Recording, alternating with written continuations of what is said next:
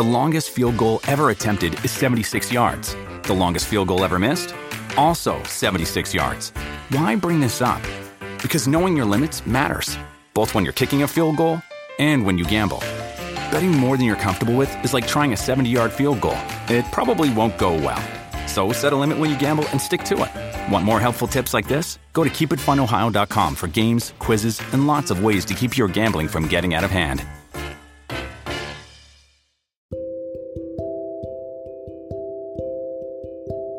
Olá, é muito gratificante ter vocês aqui. Vamos falar hoje sobre a mentira da sorte. Homens bem-sucedidos tornam-se bem-sucedidos somente porque adquirem o hábito de pensar como tais. O mundo está repleto de indivíduos que magicamente parecem atrair o sucesso. Parece que a oportunidade aparece subitamente e os encontra, sem precisar que procurem por ela. São os Carnegies e os Fords de ontem, e os Trumps de hoje. Algumas pessoas acreditam que este tipo de sucesso é sorte. Mas a verdade é que cada indivíduo que criou sucesso em uma base repetida seguiu um padrão de fazer as coisas certas na ordem certa. O sucesso deixa vestígios, e quando estudamos esses, empreendedores em série, podemos recuar e identificar os padrões que habitualmente aplicaram para cada um. Napoleão Hill já abordou este assunto com Andrew Carnegie quando ele perguntou: Não é verdade que o sucesso é frequentemente o resultado da sorte? Os pensamentos de Carnegie sobre o assunto eram caracteristicamente diretos. Se você analisar a minha definição de sucesso, verá que não há elemento de sorte nela. Um homem pode, e às vezes os homens o fazem, tem oportunidades por simples chance ou sorte, mas costumam sair fora dessas oportunidades na primeira oposição que acontece. Ou seja, as oportunidades podem se apresentar de forma aleatória e sem razão aparente, mas o sucesso não pode ser alcançado somente agarrando uma oportunidade. Devem-se seguir certos princípios de forma habitual, a fim de criar sucesso a partir dessas oportunidades. Carnegie era, com certeza, seu próprio caso em questão. O dono de indústria, magnata do aço, investidor, vendedor e estudioso sabia que seu extraordinário sucesso não era devido à sorte, mas sim à sua aplicação consistente do mesmo conjunto de princípios de sucesso para cada nova oportunidade que surgia. Trey Urban também reconhece que está no lugar certo quando a oportunidade se apresenta é uma vantagem. Mas, como Carnegie, não é este tipo particular de sorte que acredita ao seu sucesso. E a habilidade de identificar esta oportunidade, agir sobre ela e aplicar certos princípios a fim de maximizá-la. Ele esteve nos bastidores de algumas empresas incríveis, incluindo a JetBlue Airways, One Sky e Azul Linhas Aéreas Brasileiras. Dentre as suas realizações mais notáveis, no entanto, foi a fundação do site de descontos em viagens Prisceline.com. Reflita sobre os sucessos de Trey, e um padrão torna-se prontamente aparente. Quando perguntado sobre o fator determinante na busca de qualquer empenho profissional, Trey diz que o dinheiro nunca foi uma consideração para ele. Nunca fui atrás de dinheiro. Eu busquei oportunidades. Sempre fiz o que gostei, e houve momentos em que percebi que não estava fazendo o que eu gostava e mudei algumas mudanças na vida quando isso aconteceu. Os antecedentes de Trey no setor aéreo não limitaram as oportunidades que ele explorou e aproveitou. Estar envolvido na fundação da Prisceline proporcionou-lhe uma oportunidade única de ultrapassar sua zona de conforto e expandir seus horizontes. Embora ainda tivesse raízes no mundo da indústria aérea que lhe era familiar, sua singularidade e força vieram do fato de que era baseado na internet um conceito relativamente novo na época. Foi o ponto zero da bolha da internet. Jay Walker teve uma ideia para trazer o comércio para o seu lado. Na época, eu tinha uma empresa de consultoria e tive a oportunidade de trabalhar com Jay.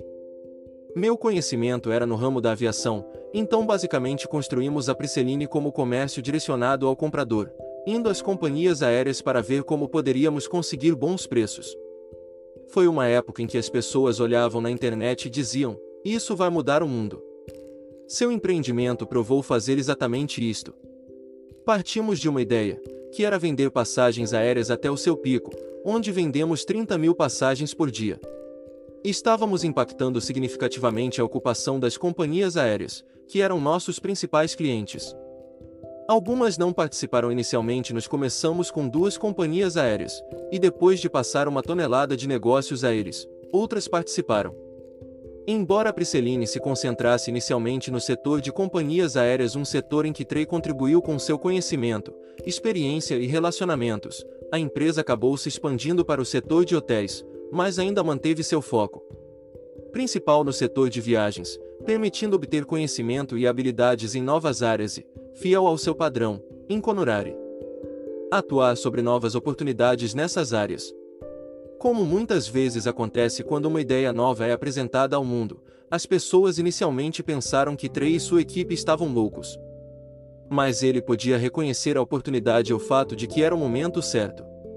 Eles tiveram uma visão, entregaram essa visão com articulação e entusiasmo, e seu entusiasmo e crença provaram ser contagiosos. Logo, as pessoas quiseram seguir sua energia.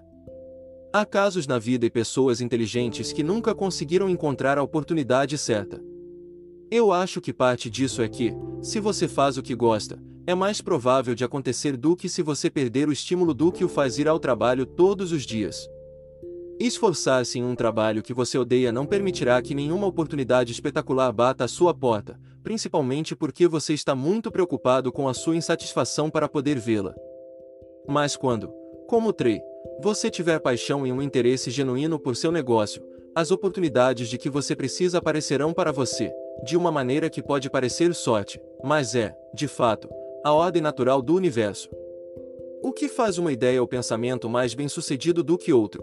A ideia em si, a sua execução ou uma combinação de ambas. A experiência de três sugere que é algo diferente. Eu diria que tive muitas ideias na minha vida, algumas das quais eu executei bem e outras não. O que eu aprendi é que a melhor ideia é aquela que cresce com a participação de outras pessoas, porque você começa com uma ideia, e a capacidade de executá-la por si só é sempre limitada. Então, Cerque-se de pessoas em quem você confie para resolver os 90% que são realmente uma boa ideia e pegue os 10% que precisam de algum trabalho e avance em uma direção diferente. Você precisa de pessoas para ajudá-lo a resolver qual porcentagem é boa ou ruim. Ou seja, não se apaixone profundamente por sua ideia original que você se torna inflexível. Esteja aberto a melhorias e sugestões.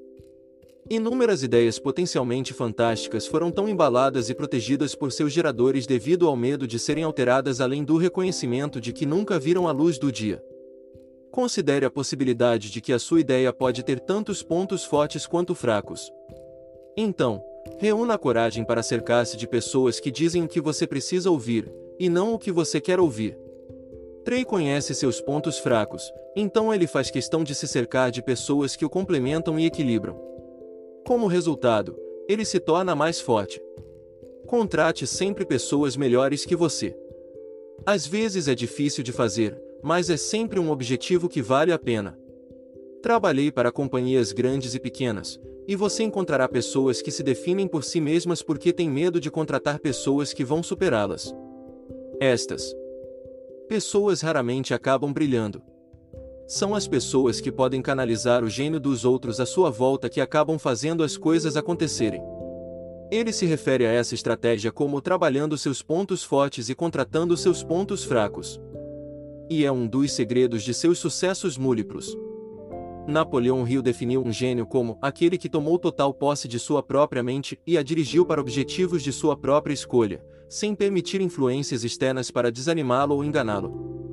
Conhecendo seu objetivo e buscando participantes que possam ajudá-lo a melhorar sua ideia ou plano, Trey criou um modelo de sucesso baseado no benefício mútuo que ele pode reproduzir repetidamente. Há muitas pessoas por aí que estão prontas, dispostas e capazes de ajudá-lo a executar seus pensamentos e ideias e torná-los sua realidade. Contando com a ajuda dessas pessoas, você está dando a elas uma chance de revelar seus pontos fortes e de participarem da sua oportunidade e do seu eventual sucesso. E quando você ajuda alguém a escalar uma montanha, você também está subindo mais alto. Como qualquer um que o tenha alcançado vai lhe dizer, o sucesso não pode ser atribuído à sorte. Aqueles que desfrutam de múltiplos sucessos seguem um padrão comum. Sabem o que amam fazer e usam sua experiência e perícia para gerar novas ideias e negócios. Seu sucesso não é um jogo de acaso em que eles desafiam as probabilidades, e sim a implementação intencional de princípios de sucesso que foram empregados por lendários líderes de pensamento ao longo dos tempos. Quando você aplicar estes princípios comprovados, o sucesso inevitavelmente gerará sucesso. Aprender a reconhecer a oportunidade quando ela bate a porta, como os fundadores fizeram quando tiveram a oportunidade de participar da fundação da Prisceline, é uma chave essencial para conseguir o sucesso.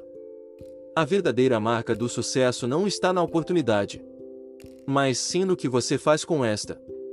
Ela está batendo sempre à porta. Comece a fazer as coisas certas na ordem certa, e você começará a ouvir.